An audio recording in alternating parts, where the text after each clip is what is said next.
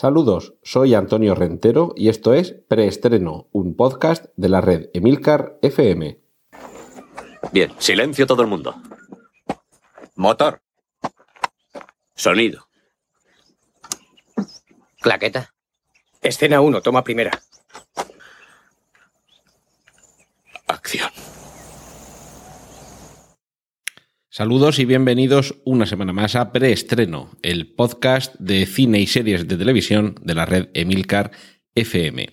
Ya sabéis que en las notas del podcast podéis encontrar información adicional, sobre todo cualquier tráiler o fotografía o cartel que yo mencione, el enlace al mismo lo tenéis ahí.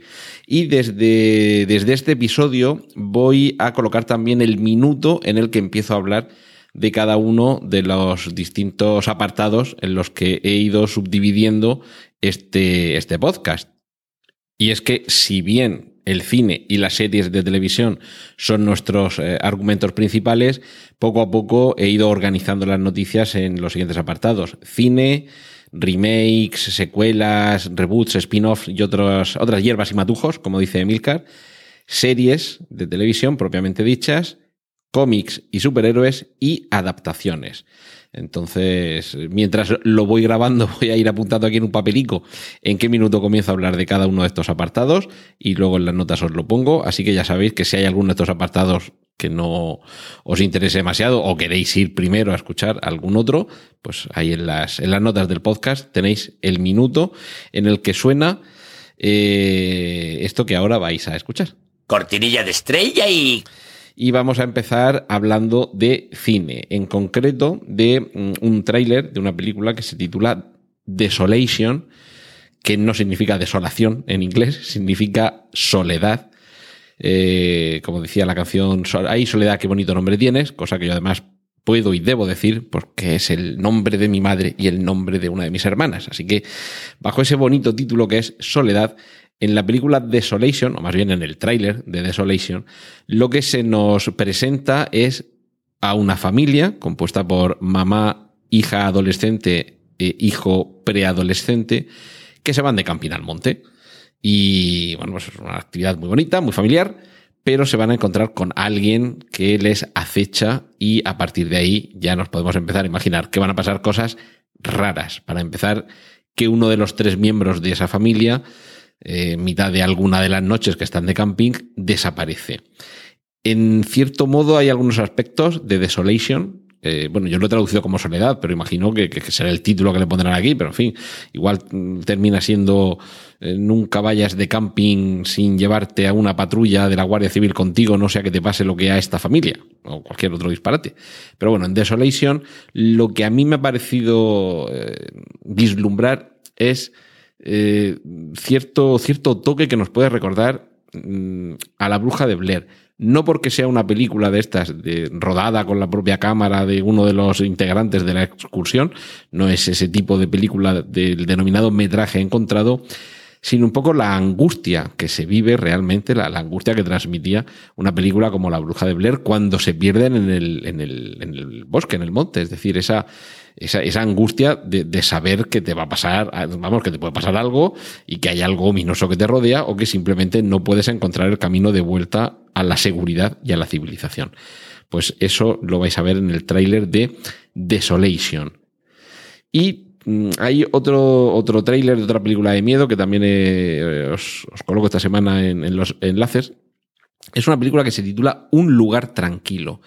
Y la premisa eh, nos puede recordar no porque se parezca a la trama, sino por ese obstáculo que tienen los personajes para desarrollar su vida con normalidad, nos puede recordar a lo que sucedía en los otros de Amenábar. Recordad que los protagonistas, no, los niños protagonistas, hijos de Nicole Kidman, no les podía dar la luz del sol porque tenían una misteriosa enfermedad y, todo mm, giraba en torno a la imposibilidad de que se descorrieran las cortinas en aquella casa, ¿vale? Había ahí un poco como una barrera, que era la que mediatizaba todo el comportamiento de los personajes en un lugar cerrado. Bien, pues un lugar tranquilo nos lleva a la terrorífica circunstancia de una familia, de nuevo, también encerrada en este caso, si la familia de Solution estaba encerrada en el bosque, si es que es verdad, en un lugar al aire libre se puede estar encerrado si no puede subir a otro sitio, o no puede salir de él. Y en un lugar tranquilo tenemos una familia encerrada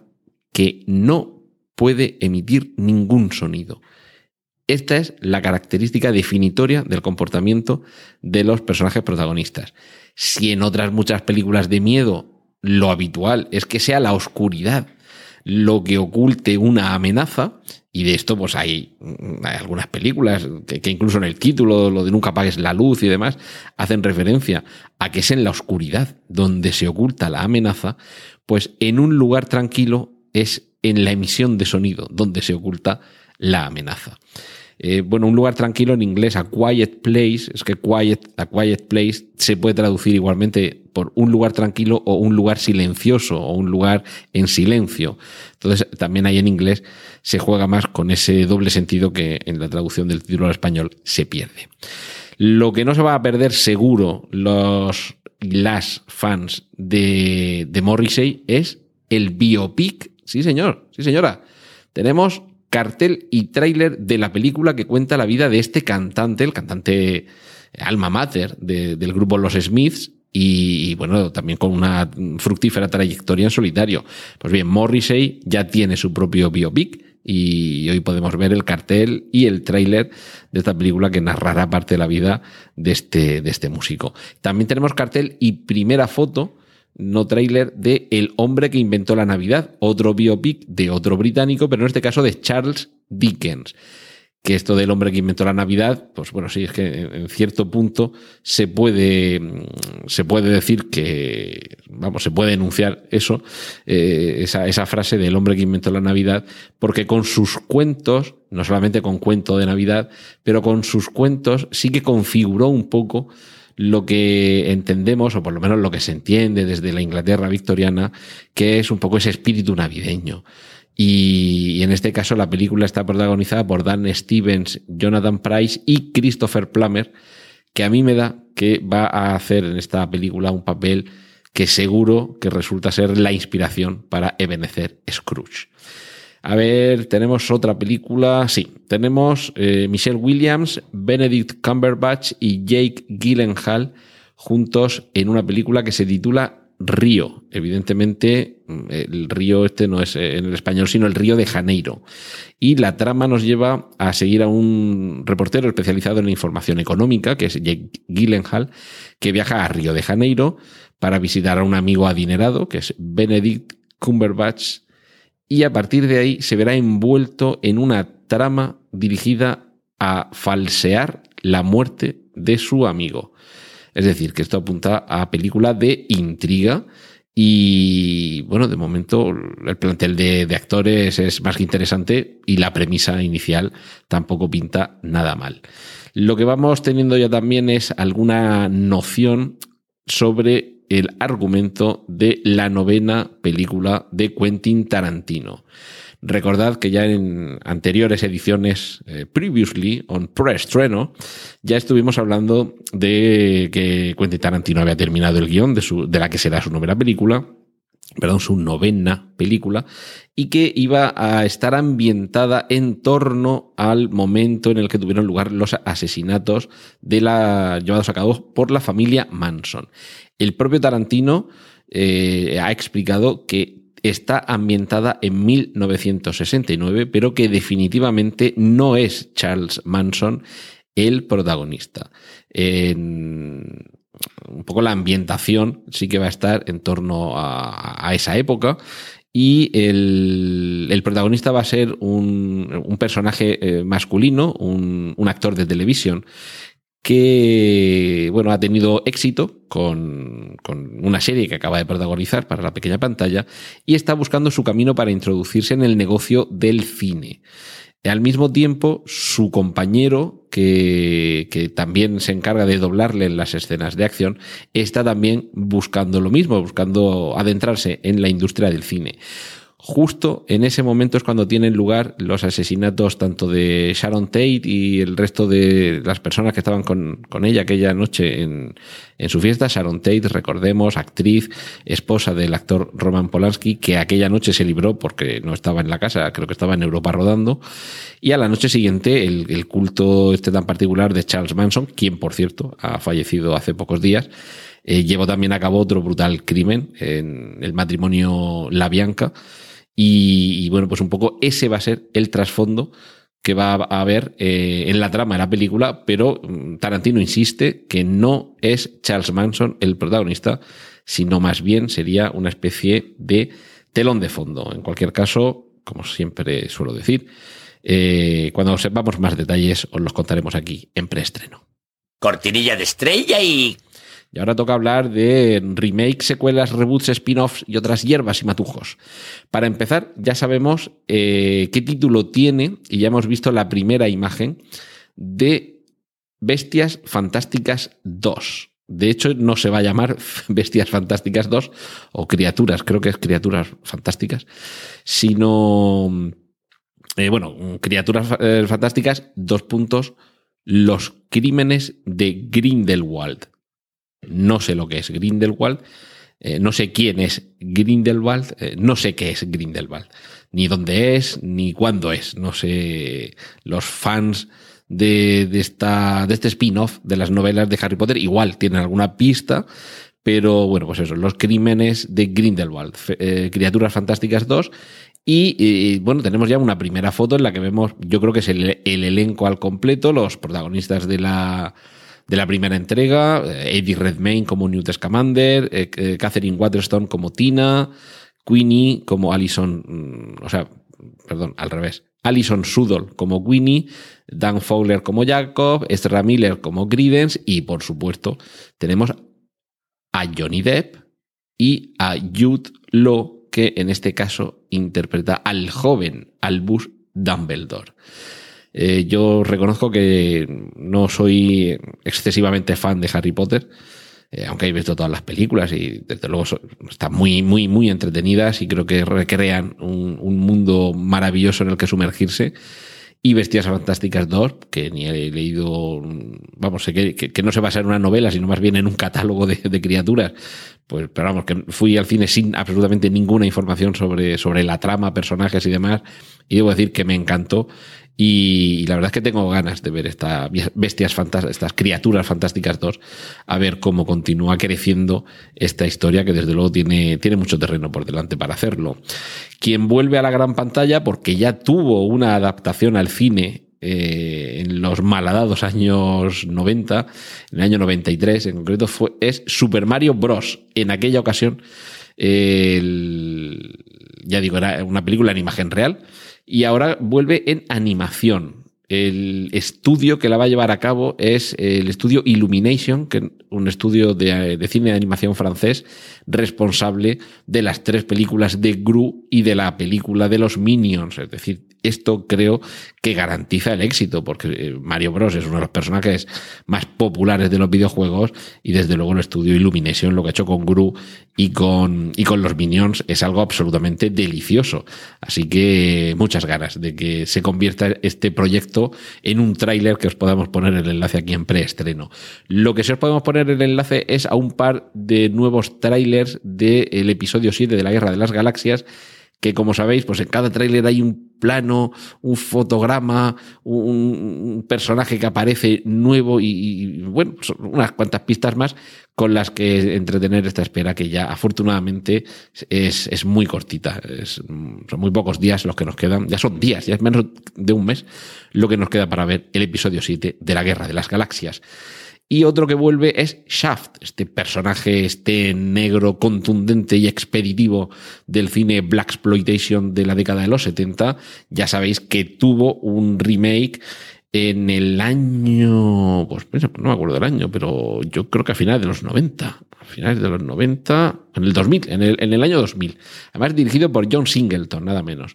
Eh, bueno, el nuevo Shaft es Samuel L. Jackson, que este también está, es el perejil de todas las salsas cinematográficas, y va a haber una nueva película como en la mejor tradición de los Black Exploitation y de, y de estas películas que se hacían para tratar de aprovechar el éxito de la primera, esta, esta se va a llamar Son of Shaft, es decir, el hijo de Shaft.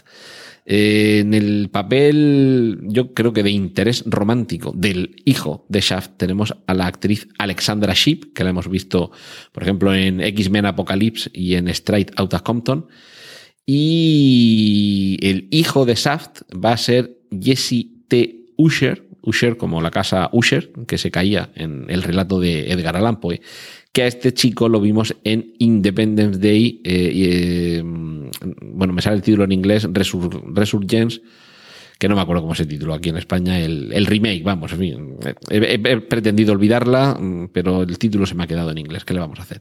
Pero bueno, la, la, continuación, el Independence Day 2, este Jesse T. Usher era el, bueno, el actor negro, como se suele decir, el actor de color, de color negro, que salía ahí, y en este caso va a ser el hijo de Shaft, va a ser hijo de ese detective que actualmente es agente del FBI, del FBI y experto hacker. Es decir, que hasta, hasta Shaft se nos moderniza y hasta su hijo tiene conocimientos informáticos. Yo creo que esto lo que deberían hacer ya es dejarse de tonterías y si esta película funciona medianamente bien, volver a juntar a Samuel L. Jackson y a Bruce Willis y, hacer un, un spin-off eh, que mezcle personajes de ambas películas y, que se junten sus dos hijos y que tenga una aparición final del hijo de John McClane y el hijo de Shaft, que sean sus propios padres los que vengan a salvarlos. Eso sería ya la locura. Y bueno, lo que no va a ser la locura, pero sí es muy previsible que esto iba a suceder, es que después del el asesinato en el Orient Express, que se estrena esta misma semana y que seguramente va a ser un gran éxito, vamos a tener muerte en el Nilo. Ya pasó eh, anteriormente cuando el personaje que interpretaba al, inspector Poirot era, mm, yo diré cómo se llama este hombre, Peter Ustinov. En aquel caso, pues sucedió exactamente lo mismo. Primero rodaron Asesinato en el Oriente Express, fue un exitazo. Esto creo que fue en el año 78. No, eh, sí, sí, sí, sí, en el 74, en el 74. Y posteriormente, cuatro años después, en el 78, pues volvieron a coger al mismo actor, a Peter Ustinov, y lo mandaron, en este caso, a Egipto, a resolver esa muerte en el Nilo. Eh, crucemos los dedos porque esto suceda, porque el, el, elenco de Asesinato en el Oriente Express, la versión que se estrena esta semana, dirigida por Kenneth Branagh y perdón, protagonizada por Kenneth Branagh, pues es, en fin, tiene una pinta muy golosa. Es de esperar que sea un éxito y es de esperar que Kenneth Branagh repita y se ponga detrás y delante de la cámara y que dentro de dos, tres, cuatro años tengamos muerte en el Nilo. Y si esa funciona bien, que muy mal tendría que darse la cosa para que funcionase mal, pues quizá volvamos a tener otra película más de El Inspector Poirot encarnado por Kenneth Branagh, que ya sabéis que últimamente todo, todo lo que venga en trilogías, pues se vende mucho mejor. En, docenas se solía vender todo, pero ahora resulta que se vende mejor en, en trilogías. ¿Qué le vamos a hacer? Es el signo de los tiempos. Cortinilla de estrella y... Y ahora nos vamos con las series de televisión. En este caso, una que procede del videojuego. Hitman, este, este pistolero, el mejor pistolero del mundo, con su cabeza afeitada, con su impecable traje, con su corbata roja y con sus dos pistolas, una en cada mano, perdón, ¿Revólveres o pistolas? No, pistolas, lleva pistolas. El revólver es lo que llevan los vaqueros, ¿vale? Esto que metes las balitas en un cilindro que va girando y la pistola es la que le metes el cargador por abajo. Esto que os sirva para, para diferenciarlo. Que ya, ya vais teniendo de, de, ser capaces de montar y desmontar una K-47 con los ojos vendados, por favor. Bueno, eh, eso, que Hitman va a convertirse en franquicia televisiva y es que este exitoso videojuego que ya ha tenido dos adaptaciones al cine, eh, la primera, si no recuerdo mal, con Timothy Oliphant como protagonista y la segunda con Rupert Friend, a cuál de los dos les sentaba mejor el traje y peor esa cabeza afeitada. Pero lo cierto es que ahora mm, la cadena Fox de televisión ha decidido coger al creador y guionista de John Wick, esta, esta franquicia, de momento son dos películas, pero parece que va a continuar la historia, con Keanu Reeves como expeditivo matón y, claro, pues han dicho, muchacho, vente para acá, que tenemos un personaje magnífico y que tenemos ya dos películas que, bueno, no han funcionado mal del todo. Eh, tengo por aquí los datos. Eh, Hitman, eh, la del 2007, recaudó 100 millones de dólares y Hitman Agente 47 en 2015 recaudó 80 millones de dólares, que no está mal, pero es que hablamos de un videojuego que ha vendido más de 25 millones de copias y claro, esto hay que sacarle partido. Y ahora el partido pues se lo van a sacar en televisión. Ya digo, la productora Fox 21 Television Studios y esto en lugar de en la cadena Fox, que por el nombre de la productora es lo que podríamos ir pensando, se va a estrenar en la plataforma Hulu, Hulu con H muda al principio, que es una plataforma pues como va a ser Netflix o, o HBO o, o, Amazon, pero bueno, pues otra plataforma más que hay, que aquí en España no es, yo creo que aquí en España no funciona, pero bueno, en Estados Unidos es muy popular y es uno de los contenidos que van a tener esta próxima temporada, seguramente el año que viene, en 2018. Lo que regresa es una serie que a mediados de los 90, los más jóvenes seguro que veríais, que a mí me suena porque la veía mi hermano pequeño, al que le llevo 17 años, y claro, pues él estaba en la edad de verlo y yo estaba en la edad de no verlo. La serie originalmente se titula Are You Afraid of the Dark? ¿Tienes miedo de la oscuridad? Pero aquí en España, si no recuerdo mal, era Canal Plus quien la emitía con el título de El Club de la Medianoche. Recordad que eran esos capítulos de jóvenes preadolescentes sentados en torno al fuego de campamento contando historias de miedo. Pues vuelve esa serie, que seguro que a muchos eh, os encantará recuperar esa serie de vuestra infancia. Y esto vuelve en, a ver tengo por aquí, la información, pues, pues, pues no tengo la información de la cadena. Oh, vaya por Dios. Bueno, pues la cuestión es que vuelve. Y, y bueno, la serie era del canal Nickelodeon, que realmente no sé si sigue funcionando o, si se sigue llamando igual, pero bueno, la, la, noticia es que, es que vuelve esta serie, así que los que os acordéis del Club de la Medianoche, estáis de enhorabuena. Y quien no va a volver a salir en la serie que protagonizaba y que tanto éxito le había eh, deparado hasta ahora es Jeffrey Tambor. Se queda fuera de Transparent debido a las acusaciones de acoso sexual. Esto, recordad que cuando hablé en su momento de Harvey Weinstein, dije que esto era, o aquello, eh, lo de Harvey Weinstein iba a ser solamente la punta del iceberg, y seguimos, seguimos sacando hielo de debajo de las aguas. Cortinilla de estrella y... Y bueno, ahora es el momento de pasar página, pasar página porque vamos a hablar de cómics, de cómics y de superhéroes llevados al cine. Para empezar, tenemos eh, una ampliación del universo DC en televisión. Llega Black Lightning.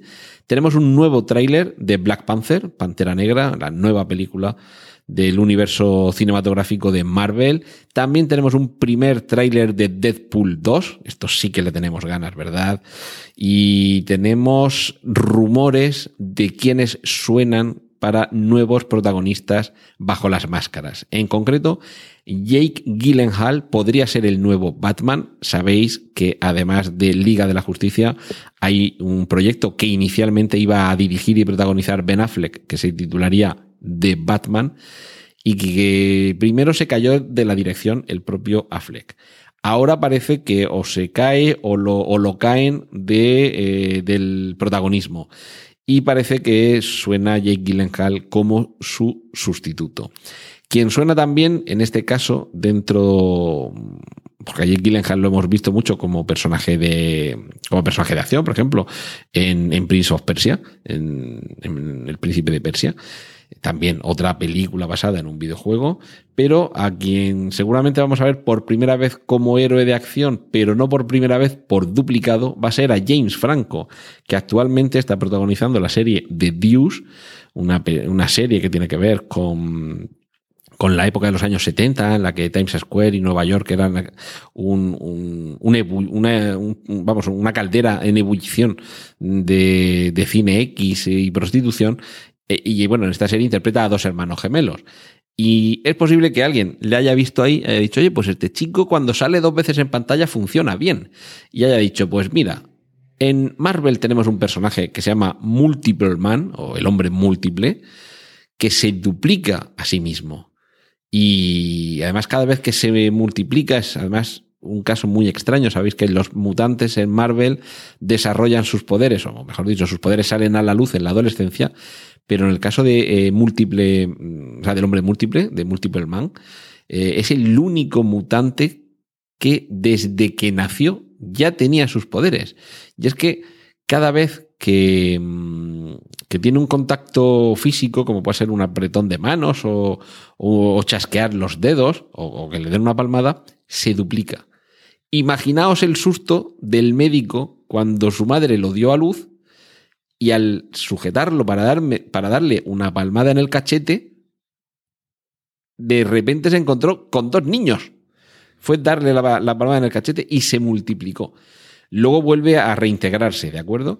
Pero cada vez que, eh, que se duplica, cada uno de, de sus yo, digamos, la experiencia que tiene, la suma a la unidad a la que se reintegra. Si recordáis aquella película en la que mmm, yo os diré cómo se llamaba el actor este, mmm, eh, Michael Keaton, eh, aquel de mis dobles, mi mujer y yo, que, bueno, pues venga, este va a hacer la carpintería, este va a ser el cocinero, este va a ser eh, el que me haga los proyectos de arquitectura, ¿no? Cada uno de esas, de sus yo, de sus yoes, tenía unas capacidades. Bueno, pues en este caso es algo similar, pero cada uno de esos yoes luego vuelve a reintegrarse, digamos, no hay un universo ahí de, de hombres múltiples danzando, sino que vuelven a reunirse en uno solo y, la experiencia adquirida pasa a contribuir al acervo del el hombre múltiple. Imagínate poder mandar a un yo a estudiar eh, una carrera, a otro a estudiar otra, a otro a, a hacerse un cocinillas, a otro a aprender flamenco, en fin, o, foxtrot, o, a bailar el rigodón, que es un baile muy de moda, y que de pronto, pues cuando ya hayan terminado todos de adquirir esos conocimientos, vuelvan a ti y tú tengas todos esos conocimientos gracias a esa ciencia infusa. Bueno, pues ese es el atractivo personaje que, que va a interpretar James Franco y sinceramente creo que deberían aprovechar en Marvel para con este personaje hacer una gamberrada al estilo Deadpool, porque precisamente este personaje se presta bastante a ello. Así que vamos a ver si, si nos hacen caso y tenemos una nueva comedia superheroica. A ver, más, eh, más rumores de repartos. La película de Gambito. Eh, bueno, yo digo Gambito, es que realmente no sé si dice Gambito o Gambito. Pero bueno, en inglés Gambit se va a titular parece ser Gambit Forevermore, que no sé si esto es posible que sea alguna coña con, con, Batman Forever, y junto a Channing Tatum, que es quien desde hace mucho tiempo ya se sabía que iba a ser el protagonista, ahora parece que va a estar también la actriz Lizzie Kaplan. Y más series de televisión. Bueno, eh, sabéis que el universo DC en televisión va acumulando cada vez más series y ya han llegado a hacer lo que, lo que en el cómic es, habitual. Los, yo lo diré, los crossover, esto de juntar varios personajes de diversas colecciones y que haya una continuidad entre las andanzas de uno en la otra serie, apariciones estelares y demás. Bien, pues esta Navidad vamos a tener Crisis en Tierra X. Sabéis, y si no os la veis, lo sabéis, os lo digo yo, que para eso estoy, que en el universo DC le gusta mucho lo de las múltiples tierras. Es decir, no, no sucede todo en un único planeta, como pasa en Marvel, sino que hay múltiples tierras. Entonces, pues en unas hay un Superman que es de una forma, en otro otro Superman que es de otra forma. Y en Tierra X, que aparece en las series de televisión de, creo que el canal se llama CW, eh, bueno, la serie de televisión que adaptan los personajes de DC, aparece esta Tierra X y en el tráiler ya podemos ver a dos personajes en su versión nazi, porque en Tierra X Hitler ganó la Segunda Guerra Mundial. Así que, bueno, el tráiler, el enlace, como sabéis, como dije al principio, en las notas del podcast. Y cierro la sección de televisión con una noticia que a unos les encantará y a otros les aterrorizará. V de Vendetta también va a ser una serie de televisión. Ay, Alan Moore no, no gana para disgusto este hombre, ¿eh? no, no gana para disgusto. Cortinilla de estrella y... Y vamos con el segmento final de preestreno. Adaptaciones de literatura a cine o televisión. Esta es una sección un poquito más cortita, hay semanas que podría haber sido más larga, pero en esta semana solamente tres noticias. Eh, quiero recordar que hablé en su momento de la serie de Philip K. Dick, que habían rodado eh, una cadena británica, que ahora mismo realmente no recuerdo si era Channel 4, pero bueno, una cadena británica, ya sabéis, eh, Sherlock, eh, Black Mirror, mm, son series que aunque sean de distintas cadenas, tienen un estilo especial que las diferencia. Y en este caso era una serie basada en relatos de Philip K. Dick. Pues bien, los que tengáis la plataforma Amazon de streaming, que básicamente sois todos los que tengáis la opción premium de Amazon, esta que permite eh, gastos de envío gratis durante todo el periodo que tengas pagado, bueno, un año, pues el primer día que pagas es el 1 de enero, pues hasta el 31 de diciembre, y si no, pues hasta el mismo día del año siguiente. Y tienes también descuentos, múltiples eh, productos que te pueden servir eh, al día siguiente, en fin, pues una de, de las características que tiene Amazon Premium o Amazon Prime es que tienes acceso a Amazon Prime Video. Pues bien, en esa plataforma de streaming. Es un poquito rebuscado, que vamos a hacer. Pero es la plataforma de streaming donde a partir de enero podréis o podremos ver esta serie sobre relatos de Philip K. Avisados quedáis. Otro que regresa a la televisión es George Clooney. Madre mía, desde los tiempos de urgencias que no veamos esta barbilla con ese simpático lluidizo o yuelo pasearse por nuestras pantallas en emisión televisiva. Evidentemente, cada vez que por una película suya en el cine, perdón, en la tele, sí que lo hemos visto. Pues vuelve además con, con un proyecto, yo creo que magnífico y, y súper interesante. Trampa 22, una novela de Joseph Heller, que es un clásico del humor negro y del humor bélico.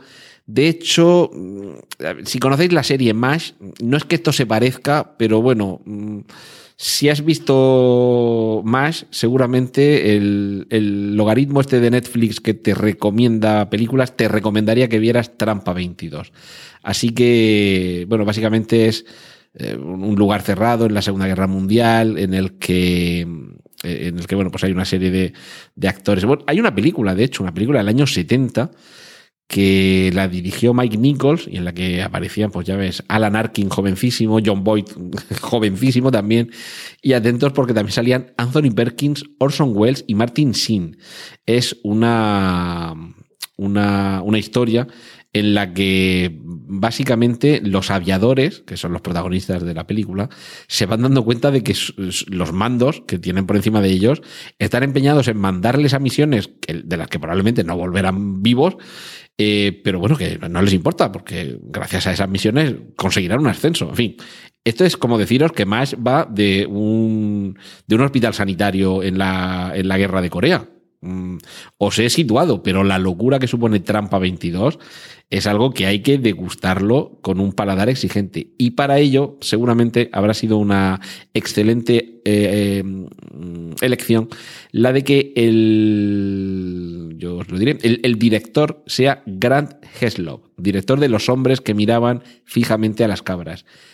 Esto creo que nos pone también un poco en el contexto de qué es lo que vamos a ver. Recordad que esta película, Los hombres que miraban fijamente a las cabras, es lo más parecido a una de, estas películas disparatadas de los hermanos Cohen que no estaba ni escrita ni dirigida por los Cohen, ¿de acuerdo? Bueno, eh, George Clooney va a ser eh, en Trampa 22 el coronel Cathcart y eh, bueno, además, sabéis que George Clooney también es director y va a codirigir esta serie junto con el mencionado Grant Heslov, el director de Los hombres que miraban fijamente a las cabras. Y para terminar por esta semana con las noticias, he dejado pues una, una perica en dulce.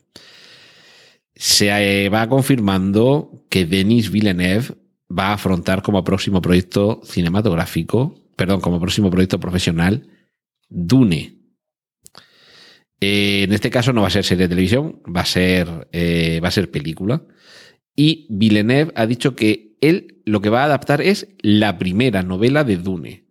Es decir, que tiene mucho respeto y que le gusta mucho la película que hizo David Lynch en, en los años 80, pero que él lo que va a adaptar es la novela de Dune, con todo lo que ello significa, de bueno, malo, corto, largo, en fin, es su, es su proyecto y me parece fenomenal y bueno, muchísimas, muchísimas ganas de ver este Dune de, de Denis Villeneuve y tengo la esperanza de que nos va a quitar a muchos el relativo mal sabor de boca que nos ha dejado Blade Runner 2049. No porque no sea buena película Blade Runner 2049, es una muy buena película, sino básicamente porque era un proyecto mm, con una losa demasiado grande encima. Es decir, que, quizá no todo el mérito de que eh, Blade Runner 2049 no sea la película que quizá podría haber sido, haya que achacárselo al propio Denis Villeneuve, que creo que en la dirección pues, ha demostrado ser uno de los grandes, aunque quizá el metraje sea excesivo, aunque quizá eh, la historia... A ver, que Blade Runner el original tampoco era Fast and the Furious, ¿eh? Que Blade Runner el original, yo lo siento por los que seáis muy fans, pero es también lentica y pesada, ¿eh? O sea que está, está un poco ahí ahí. Y recordemos que cuando se estrenó Blade Runner, la original, la de Ridley Scott, la gente echaba pestes de ella. O sea que vamos a ver dentro de 20 años dónde está Blade Runner 2049 de Denis Villeneuve. Cortinilla de estrella y... Y antes de despedirnos, una mala noticia. Netflix sube sus precios a partir de diciembre. No es que lo suba mucho, yo las, las notas que tengo por aquí es que eh, de 9, la tarifa estándar pasa de 9,99 a 10,99, la tarifa premium de 11,99 a 13,99 y eso sí, la tarifa básica va a seguir costando 7,99. Recuerdo la tarifa básica no tiene calidad HD ni 4K, solo te permite ver los contenidos en un único dispositivo. Esta es la que vale 7,99. A continuación, la tarifa estándar, que es la que de 9,99 pasa a 10,99. Eh, ya te permite ver en calidad HD y en dos dispositivos al mismo tiempo. Y por último, la categoría premium o la tarifa premium es la que pasa de 11,99 a 13,99 y esta pues así te permite eh, cuatro dispositivos y ya puedes ver el contenido en 4K. Recordad también, bueno, ha, subido un poquito, ¿vale? Es una cosa un poco llevadera, pero recordad también que especialmente en los casos de las tarifas estándar, que te permite hasta dos dispositivos simultáneos, o premium, que te permite hasta cuatro dispositivos simultáneos, la propia Netflix mm, no es que te lo no es que te lo promocione, pero vamos, que no se muestra contraria a que mm, compartas el abono con otras personas de forma que podáis utilizarlo eh, pues en el caso de la tarifa premium, entre cuatro, pues si divides esos 14 euros, redondeando esos 13,99, lo divides entre cuatro, pues hijo, por, por 3 euros y medio al mes, pues te juntas con, con hermanos, primos, amigos, compañeros de familia, o sea, compañeros de trabajo, de más familia, y bueno, pues por, por 3 euros y medio al mes, es una cantidad muy razonable, más que razonable, para ver estos contenidos. Pero bueno, que nos vayamos haciendo la idea de que pagar por, por contenidos de calidad, pues tenía esta contraprestación, que era el coste. Y para terminar, sabéis que siempre dedico el último segmento de preestreno a hablar de algo relacionado con los podcasts. Llevo muchas semanas, demasiadas quizá, sin haceros alguna recomendación o sin recordaros los podcasts que tenemos aquí en Emilcar FM. Y como en alguno de los programas anteriores sí que me he detenido en alguno de ellos, y hay otros pues que a lo mejor simplemente os los he mencionado y poco más, pues sí que quería aprovechar esta semana, que quería hacer también un preestreno un poco más cortito, para eh, simplemente enumeraros, recordaros que en la red de, de podcast Emilcar FM, pues tenemos Ars Música, que como su propio nombre indica, pues está eh, orientado a, la música, Emilcar Daily, que es un repaso de nuestro líder, un repaso diario de, como él dice, de tecnología, eh, Apple, tecnología en general, Apple en particular, y francamente cualquier otra cosa que le pueda interesar, pero bueno, yo creo que es uno de esos podcasts diarios que son prácticamente imprescindibles. Promo Podcast. Si os gusta el podcasting, este es vuestro podcast. Lactando, que también como su propio nombre indica, tiene que ver con, a ver si lo digo bien, con la, la maternidad, con apego y, por supuesto, pues la lactancia. Proyecto Macintosh, dedicado al, al entorno de, de, ordenadores de Apple. Están locos estos romanos, una magnífica, deliciosa, divertidísima y siempre sorprendente eh, tertulia entre, entre cuatro locos romanos. Eh, cuatro ventanas que es un podcast dedicado al entorno, al ecosistema Windows. Swiss Spain, el, el diario, no el diario, el semanario, digamos, de un músico y profesor de música español que vive en Suiza. Perspectiva, que analiza el, bueno, diversos aspectos de, del entorno de, producción y tecnología, por cierto, presentado por David Isasi, que acaba de recibir en las jornadas nacionales JPod, eh, las jornadas nacionales de podcasting JPod 17, un premio precisamente por su labor al frente del podcast Perspectiva. Tenemos también Gran Angular, dedicado a la fotografía, como su nombre hace sospechar. Cinema TV, que es un podcast en el que guadianescamente, es decir, sin periodicidad fija, eh, alguno, o bueno, uno o varios miembros de la red Emilcar FM eh, hablan o hablamos sobre alguna película, serie de televisión, pero sobre todo sobre, sobre qué es lo que nos ha parecido eh, alguna película o grupo de ellas. A pie de pizarra, un podcast relacionado con el mundo de la enseñanza, como también trasteando en la escuela. Tenemos, bueno, bacteriófagos, qué deciros, este ha sido uno de los, de los últimos en llegar, pero de los que más rápido ha crecido y bueno, pues todo lo relacionado con la, con la ciencia y con esos bichitos que vamos por dentro.